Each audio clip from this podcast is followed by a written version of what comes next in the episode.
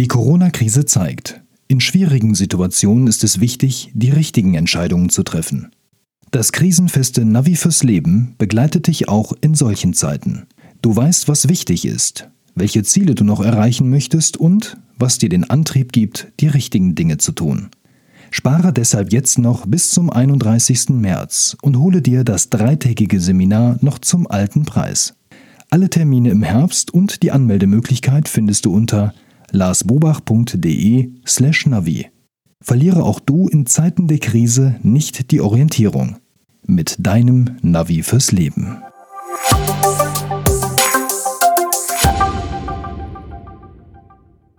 Hallo und herzlich willkommen zu Frag Lars. Wir geben Orientierung im digitalen Dschungel, so dass wieder mehr Zeit für die wirklich wichtigen Dinge im Leben bleibt. Mein Name ist Wolfgang Schüttler und ich bin auch heute wieder hier zusammen mit Lars Bobach. Hallo Lars. Hallo Wolfgang. Ich sage übrigens nicht mehr mit dem lieben Lars, weil ich habe mal eine E-Mail bekommen. Kann es eigentlich sein, dass der Lars immer lieb ist? Der kann doch nicht immer lieb sein. Wieso ist das immer der liebe Lars? Da habe ich mir gesagt, ich sage jetzt mal was anderes. Also okay, aber du kannst gerne lieber Lars sagen. Ich hab, mir mir hat es gerade gefehlt, muss ich ehrlich sagen. Also ich fand es schade. Bei der letzten Folge schon, ne? Nee, da hast du es noch gesagt. Da habe ich es noch gesagt? Mhm. Na, wir gucken nochmal nach. Okay. genau, also der liebe Lars natürlich. Aber klar, bist du immer lieb? Nee. Ist ja auch nur ein Mensch, ne? Garantiert nicht. Machen wir uns auch nichts vor, genau. Nee.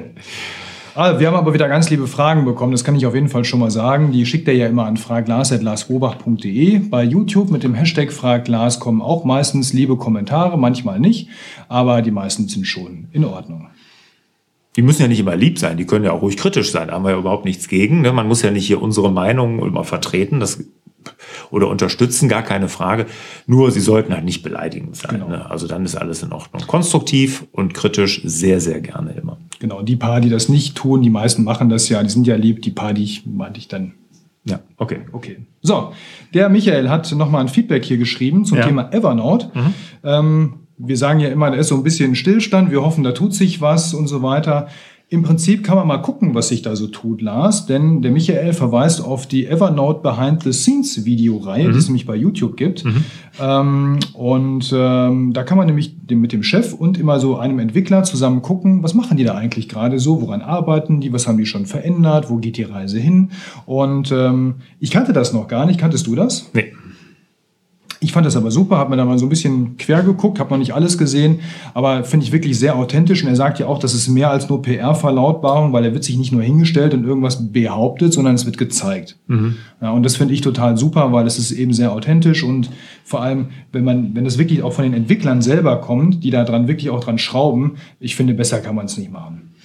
Ja, also ich habe jetzt natürlich auch mal reingeguckt und man muss natürlich immer sagen, klar, das ist jetzt nicht reine Werbung, da stehen wirklich die Entwickler und zeigen, was sie tun. Das ist ja auch schön. Die Frage ist ja immer, und da bin ich halt noch kritisch oder ja, skeptisch will ich nicht sagen, aber kritisch, gesund kritisch, dass ich einfach sage, ich will mir mal angucken, wo sich das hin entwickelt, das ganze Konzept. Ne? Und das ist ja das A und O. Und dass sie da ein paar Checkboxen machen zum Anhak äh, Abhaken und dass sie iOS und Android irgendwie anpassen wollen und sowas, das ist alles in Ordnung, alles gut. Ne? Aber wo geht diese ganze, das ganze Produkt hin? Und das ist ja wirklich sehr, sehr wichtig. Und da bin ich sehr gespannt und da ist bei mir noch nichts hängen geblieben, wo es hingeht. Aber vielleicht hast du noch nicht alle Videos gesehen und nee. vielleicht steckt die Antwort ja irgendwo noch da drin. Könnte sein, wer weiß. Wir behalten das ja auf jeden Fall im Auge, weil Evernote ist ja nach wie vor, ich sag mal, hier ein wichtiges Tool. Ja, absolut, genau. Ich nutze es ja täglich, ne? Also ist ja nicht so, dass ich es nicht nutze, aber mit viel, viel Magengrimmen. Apropos, der Michael fragt ja auch, wann zeigst du denn mal das Video, wie du denn mit Evernote arbeitest, wenn du es schon jeden Tag tust? Ähm, das gibt's, aber in meinem Kurs, ne? Ah, okay. okay das, das gibt ja nicht kostenlos auf YouTube. Ich habe ja einen Evernote-Kurs, da zeige ich auch genau, wie ich das nutze. Ganz viele Fallbeispiele, wie ich das zum Beispiel meine Steuererklärung nutze, wie ich Sachen ablege, meine Ordnerstruktur und so. Das habe ich alles in dem Online-Kurs. Der ist auch für ein schmales Geld zu haben. Da ist das alles erklärt und ist auch ein gutes Nachschlagewerk, wenn man mal wissen will, wie man mit Evernote überhaupt startet, anfängt und wie man wirklich sein ganzes Papierchaos auf einen Schlag dann wirklich ablegen kann und hinterher wirklich mit einer guten Struktur in Evernote arbeitet. Das ist in dem Online-Kurs. Also das Video gibt's. Wunderbar. Dann haben wir als nächstes den Philipp und der Philipp ähm, weist ja darauf hin, dass du ja so ein handschriftlicher Notizentyp bist, ja, mit entweder auf dem iPad oder auch in deinem Fokusplaner. Und er fragt, ob du eigentlich bewusst Schlüsselzeichen zu deinen Notizen benutzt, also ein Strich, ein Kreis, Pfeile oder was auch immer, weil er hat nämlich festgestellt, er nutzt die zwar auch, aber so ein bisschen willkürlich. Das heißt, wenn er sich alte Notizen anguckt, ist er sich manchmal gar nicht sicher, ja, was sollte die Notiz jetzt aussagen? Ist das eine Aufgabe, eine Erinnerung, einfach nur ein Hinweis? Und da wird er mal, wollte er wissen, wie du eigentlich mit dem Thema Thema umgehst? Ich nutze zwei Dinge oder drei, drei eigentlich. Ne? Also ich nutze einen normalen Strich für einen Punkt. Ich nutze ein Ausrufezeichen für Sachen, die wichtig sind und dann noch einen Textmarker, ne? so dass ich, das habe ich mir angewohnt, gerade wenn ich so einen Joe Fix habe, wo ich mitschreibe oder sowas, oder wenn ich ein Coaching habe, was ich regelmäßig mache, dass ich mit dem Textmarker mir immer die Dinge am Ende nochmal anmarkiere, die ich mir beim nächsten Mal auf jeden Fall nochmal durchlesen will und wo ich auf jeden Fall nochmal drauf eingehen will. Und und der der ähm, hier das, das Ausrufezeichen, das mache ich da, wo ich selber was tun muss. Ne? Also das sind eigentlich so die drei Dinge, die ich benutze. Weniger ist mehr auch hier, ne? Ja, klar, absolut. Wenn du da natürlich eine Legende brauchst, die, die eine Seite ist, ne? Und dann kann man sich das ja auch nicht merken. Also mir reichen die drei vollkommen. Ich weiß gar nicht, was ich sonst noch für Dinge brauchen würde. Ja, gut. Dann haben wir den Lothar als nächstes. Äh, der Lothar findet immer wieder interessante Informationen in unterschiedlichen Formaten wie Texten, Links, Fotos, Videos, handschriftliche Notizen und so weiter mit dem Apple Pencil, die er gerne nach Themen sortiert in einer Datenbank, also in irgendeinem Tool, sammeln und mit einer entsprechenden Suche dann und Text auch wieder finden möchte. Mein bevorzugter Anwendungsfall sind Informationen zu Reisezielen wie Sehenswürdigkeiten, Hotels mhm. und so weiter. Ja. Empfiehlst du hierfür nach wie vor Evernote oder gibt es dafür ein anderes Tool, was besser geeignet ist? Nee, da würde ich jetzt, auch wenn wir hier am Anfang gesagt haben, wir gucken uns das kritisch an, was da passiert, würde ich auf jeden Fall jetzt noch Evernote für nutzen. Ne? Also ich mache das auch so. Ne? Ich bin jetzt nicht so ein Vorausplaner, aber wenn ich jetzt zum Beispiel eine Restaurantempfehlung habe ne? oder in einem Reiseführer irgendwas finde ne? oder online irgendwas finde zu einem Reiseziel, lege ich alles in Evernote ab. Ich tag das dann immer nach dem Reiseziel, Land und Stadt, sodass ich dann wirklich alles immer so zusammenfinde. Ne? Und wenn ich dann später nochmal hinfahre, was mir wirklich schon passiert ist, ich öfters in die Toskana oder nach Österreich. Ähm, und dann kann ich mir dann wirklich über die Texte dann raussuchen, was hast du dir denn da alles schon mal notiert, was waren das für Restaurants und und und. Also das ist wirklich, da nutze ich nach wie vor Evernote für. Ich auch. Der Martin, den haben wir als nächstes und da kommt eine alte Frage, die war letztes Jahr um diese Zeit ähm, auch schon häufig gestellt worden. Das zog mhm. sich auch über so ein paar Folgen hin. Ich okay. erinnere mich da noch und zwar ging es um einen handschriftlichen Kalender. Ah ja. Mhm. Genau, und zwar geht es darum, dass man schon einen im Hintergrund digitalen Kalender hat, der sich über alle Geräte und Betriebssysteme synchronisiert hält, aber er möchte mit einem Stift den Eintrag machen. Allerdings auch mit der Schrifterkennung und direkter Umsetzung, also ins mhm. Digitale ja, rein. So. Ähm, er sagt, es gibt natürlich viele bunte und auch funktionale Kalender fürs iPad OS, ja, mhm. wo man alles mit Pencil einträgt, aber das ist dann ja wie auf dem Blatt Papier geschrieben, genau. das ist eben nicht funktional. Ja, genau. So, und die Apple Watch, die kann da nichts, der Kalender der Frau weiß das auch noch nicht und so weiter. Thema verstanden. Ja. Die Frage ist, gibt es eine Lösung? Auch innerhalb von einem Jahr hat sich da nichts getan aus meiner Sicht. Also ich kenne keine äh, App, die oder ein Kalender-App, die das machen kann, also handschriftlich eintragen, direkt umsetzen in Google Kalender oder so, damit das Team darauf zugreifen kann, kenne ich nicht. Einzige, was wir noch empfehlen können, ist die Tastatur, die dann sozusagen als Tastaturersatz schreibst du unten, wo die Tastatur ist, handschriftlich rein und das wird dann direkt im Maschinentext oben in den Kalender eingetragen. Wie hieß die Tastatur nochmal? Äh, Selfie Pen. Ja, genau. genau. Die könnte man da nutzen. Gibt aber auch noch ein paar andere. Ich komme mit denen nicht klar, muss ich dazu sagen. Ich habe sie getestet. Für mich ist das nichts. Ja, und andere schwören da total drauf. Also es ist eben eine Typfrage, aber genau. es funktioniert damit. Einfach mal testen. Ich glaube, so teuer sind die auch nicht. Ne? Einfach mal probieren. Wenn es was ist, umso besser. Ich glaube, ServiPen war sogar kostenlos und es funktioniert ja dann iOS weit. Also überall, wo man sonst tippt, kann man dann eben schreiben. Ja, genau. Genau. Eigentlich ein cooles, ähm, ja, eine coole Krücke eigentlich, ne? Also ein cooler Kompromiss an der Stelle. Ja, aber irgendwie ist das nichts für mich. Also für, für mich, wie gesagt, war es nichts. Aber das muss ja jeder für sich selbst wissen. Ne? So, da haben wir als nächstes den Julian. Der Julian ähm, hat eine Frage zum Thema, auch eigentlich eine alte Klassikerfrage, was kommt wohin? Ja, also was wird wo gespeichert? Ja. Ähm, und zwar im Zusammenspiel zwischen Evernote, GoodNotes und dem klassischen Cloud-Speicher oder eben Serverspeicher, also sprich Dateiablage, ja, Filesystem. Privat hat er das Konzept von dir mit Evernote übernommen, nachdem er eben deinen Online-Kurs durchgearbeitet hat. Und damit kommt er auch super klar und er verwendet es eben genauso wie du als mhm. zentrale Ablage. Mhm. Jetzt geht es aber weiter. Er möchte das Diesen Online-Kurs, da haben wir ihn, den ja. habe ich ja eben erwähnt. Genau, genau da war er wieder. Da, da, wird das nämlich erklärt und das ist wirklich eine, eine gute Struktur, die ich da aufgebaut habe. Ja. Genau, jetzt geht es aber das weiter, das Ganze in den Handwerksbetrieb seines Vaters zu überführen, in dem mhm. er auch arbeitet. Mhm. Und da hat er eben noch nicht so die richtige Struktur gefunden. Ja, also er hat für jede Baustelle bisher einen physischen Ordner im Regal stehen, in dem mhm. alles Relevante zu dem Projekt abgeheftet wird. Zusätzlich haben wir auf dem Firmenserver noch diverse Ordner zu jedem Projekt, in dem dann zum Beispiel Baupläne oder auch die AutoCAD-Dateien abgelegt werden. Und dann gibt es ja auch noch äh, das GoodNotes auf den iPads, wo ja auch noch das eine oder andere zu einem Projekt gespeichert ist. Ja. So, wäre der einfachste Weg jetzt, bei jedem neuen Projekt ein entsprechendes Evernote-Notizbuch anzulegen und dort alle Papiere, die sonst abgeheftet wurden, mhm. dort als PDF einzufügen. Aber zum Beispiel für meine AutoCAD-Dateien, die ich ohnehin nur mit der CAD-Software auf Windows öffnen kann, macht es ja wahrscheinlich keinen Sinn, diese in Evernote zu speichern, oder? Ja. So, eben konkrete Frage, wie machst du das in deinem Handwerksbetrieb, ja, oder generell in deinem Unternehmen? Wo speicherst du was oder speichern wir was ab? Also das äh, gut, dass du gesagt hast, das nochmal mit dem Handwerksbetrieb. Ne? Also erstmal privat Evernote genau richtig. Ich glaube, da gibt es zurzeit ist es ein gutes Tool. Es gibt Vergleichbares vielleicht mit DevonThink, würde ich sagen, aber das ist halt auf die Apple-Welt beschränkt. Deshalb tue ich mich schwer mit einer Empfehlung, gerade wenn man nicht nur Apple-Produkte vielleicht auf dem Apple iPad nutzt, ja, aber dann noch einen Rechner, einen PC hat, da ist man da schon außen vor. Das DevonThink gibt's nur dafür. Deshalb da ist Evernote wirklich zurzeit erste Wahl noch. So, jetzt kommen wir auf den Handwerksbetrieb und da kann ich dir genau sagen, wie wir es tun. Und zwar ist bei uns wirklich die zentrale Ablage Meistertask geworden. Und wie wir das genau machen, da gibt's ja ein White Paper von mir, also das hört sich jetzt so, so wissenschaftlich an, ist es gar nicht, sondern ich beschreibe einfach in diesem Papier, wie ich das genau nutze.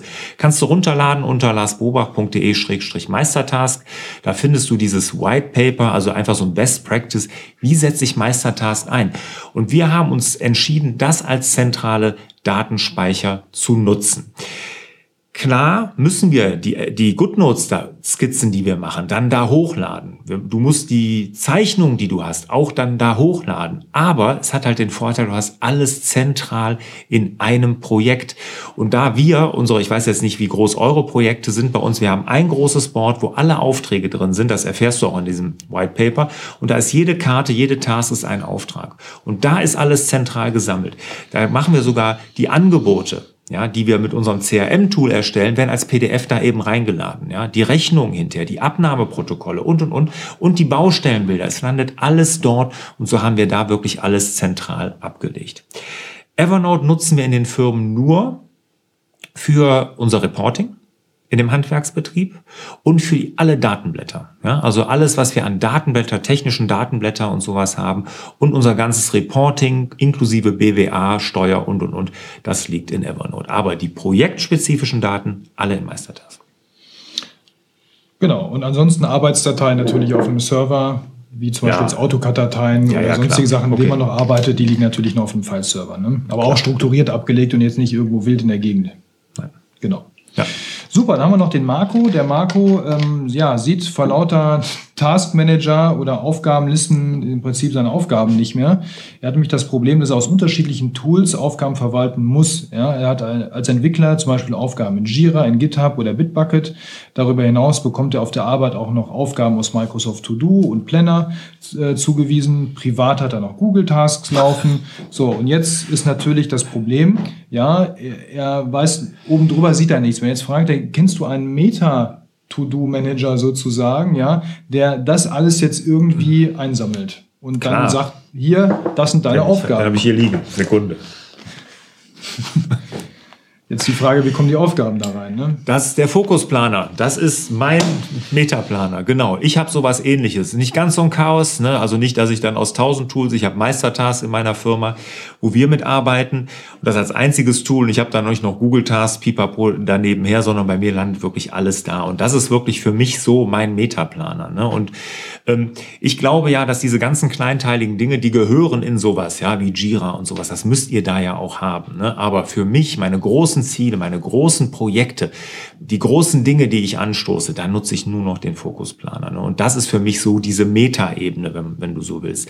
Das Ganze kannst du natürlich auch, ich sag mal gut, in Meistertask abbilden. Wir haben ja in der Firma ja auch ein Strategieboard, wo wir das mitmachen, ne? wo wir sagen, okay, was wollen wir dieses Quartal, was wollen wir dieses Jahr, was wollen wir in zwei, in drei Jahren, was wollen wir in zehn Jahren erreicht haben. Wir haben unser ganz großes Ziel da ganz ganz dick drinstehen in diesem Strategieboard. Auch das kann man da natürlich nutzen, aber wirklich als Metaebene ist der Fokusplaner unschlagbar. Und du strägst nicht jede kleine Aufgabe da rein. Ja, jetzt musst du ja natürlich überlegen, ja, Moment mal, ich muss hier, das eine Kontaktformular funktioniert nicht, das muss ich jetzt machen und, und, und, und. Solche Sachen trägst du dir da nicht ein, sondern wirklich die Dinge, an denen du arbeiten willst, trägst du da ein. Ja, und die wichtig sind, die dich richtig nach vorne bringen. Ja, ich würde das gerne noch ergänzen, weil ganz ehrlich, wenn du ja selber Entwickler bist, dann kennst du das Problem, dass es wahrscheinlich kein Tool dieser Welt schaffen würde, das, was du hier anführst, zusammenzubringen. Ja, ja. ganz ehrlich, guck dir Jira alleine an. Ja, wir haben das in einer alten Firma versucht, selbst die Jira verzweigten Aufgaben auf einem Board zusammenzufassen, das hat auch nicht sauber funktioniert. Da bleibt, fällt immer irgendwas runter. Wenn wir jetzt noch die Grenzen überschreiten, ganz andere Systeme, das wird nicht funktionieren. Das müsstest du als Entwickler auch wissen und ich glaube, das weißt du auch. Ähm, deswegen, wenn du da, ich sag mal, gezwungen bist, in solchen Tools zu arbeiten, dann wirst du nicht drum herum kommen, zu überlegen, okay, wenn ich den Job mache, muss ich in das Tool gucken, wenn ich den Job mache, muss ich in das Tool gucken, dann ist das so. Und für alles andere, ich nutze das auch so, eben als Metaplaner, mein Fokusplaner, da stehen dann immer eben die Dinge drin, die Themen, mit denen ich mich an dem Tag beschäftigen möchte und die Details kommen dann, wie der Lars schon sagt, aus den jeweiligen Tools. Genau. So, zum Schluss haben wir noch den Günther heute und äh, der Günther nutzt äh, privat schon bereits Meistertask und auch Mindmeister und ähm, er möchte jetzt seinen Arbeitgeber, eine mittelständische Regionalbank, davon überzeugen, beide Tools in diesem Unternehmen einzuführen. Und jetzt natürlich klar, wir reden von einer Bank, da ist natürlich Sicherheit das Top-Thema, wenn es um Software geht, ja. Und ähm, wie sieht's denn da aus bei Meistertask und Mindmeister äh, mit der Sicherheit, Lars? Kannst du dazu was sagen? Sicherheit, großes Thema. Frage ist, was ist jetzt genau Sicherheit? Geht es um die Datensicherheit? Also wie sicher sind die Daten abgelegt? Wie verfügbar sind die Daten? Werden die ähm, dann mit Backups abgelegt und und und und. Da gibt's ja ein riesen Spektrum. Äh, da hat Meistertask sogar extra einen kleinen Flyer entwickelt. Wir verlinken den auch mal hier. Also die ganzen Informationen, Meistertask, Security oder so, da findet man das. Aber da machen die sich natürlich auch viel Gedanken zu. Also erstmal grundsätzlich, die Server von Meistertask stehen in Deutschland, in Frankfurt, sodass also DSGVO und das ganze Thema wirklich überhaupt nicht in Betracht kommen. Also da könnt ihr sicher sein, dass das funktioniert. Und bei so einer Geschichte würde ich vielleicht mit Meistertask oder Meister Labs, heißt ja die Firma hinter Meistertask, mal in Kontakt treten, oder? Ja, definitiv. Das empfehlen Sie auch eben auf der Seite, die wir da verlinken. Klar, das sind Informationen und drunter steht, ne, bei Interesse einfach mal melden, weil letztendlich wird man hier wahrscheinlich irgendeine Enterprise-Lösung maßgeschneidert auf so einen Fall stricken können und auch müssen, vielleicht mhm. sogar. Da kommen ja noch wahrscheinlich eure eigenen Regeln mit dazu, die ihr habt. Da habt ihr mit Sicherheit eine IT-Governance, die da ein paar Spielregeln vorgibt, da bin ich mir sicher. Einfach das sind doch die, die immer diese Leitbank quer auf die Straße stellen. Ne? Ja, manchmal. manchmal aus gutem Grund. Wer weiß. Wenn du das sagst. Du willst ja auch nicht, dass jemand an dein Konto rangeht. Ne? Nein, das möchte ich nicht. Aber das, das geht ja über Meistertask, wird das nicht funktionieren, glaube ich. Das ist von davon ist auszugehen. ja. Also einfach mal mit Meister Labs sprechen. Ja, wir verlinken das wie gesagt hier und dann ausdiskutieren. Mhm. Ja, ich glaube, genau. es wird eine gute Lösung geben. Ja, garantiert. Und gerne mal berichten, was daraus geworden ist. Würde uns mal interessieren, weil wäre ein schönes Beispiel, was wir hier mal berichten können. Mhm. Weil wenn ihr das hinbekommen ja. habt, Meistertask einzuführen, barrierefrei, ja, dann möchte ich noch mal einen hier sehen, wo das nicht gelingt, wo irgendeine IT-Abteilung sagt, ja, das geht aber nicht. Ja, ja, genau. Super, das war's für heute, Lars. Sehr schön. Die nächsten Fragen wie immer an fraglars.larsbobach.de oder mit dem Hashtag Fraglars hier bei YouTube unten in den Kommentaren. Und äh, bald, und das verspreche ich euch, fangen wir auch an mit unserer kleinen Challenge, denn da sind schon die ersten Sachen ja reingekommen. Wir sammeln aber noch, weil es ist, ähm, ja, wir gucken mal, was noch so geht. Seid kreativ, was wollt ihr wissen, was wir uns hier angucken zum Thema MacBook Pro gegen iPad Pro. Wo geht schneller, wo geht es einfacher? Mhm. Oder wo ist es egal? Ja, wo ist es vielleicht einfach nur eine Frage des guten Geschmacks? Ja, das werden wir dann mal angehen. Und lieber Wolfgang, dir wieder vielen Dank und ich wünsche dir und euch natürlich wieder mehr Zeit für die wirklich wichtigen Dinge im Leben. Ciao. Tschüss.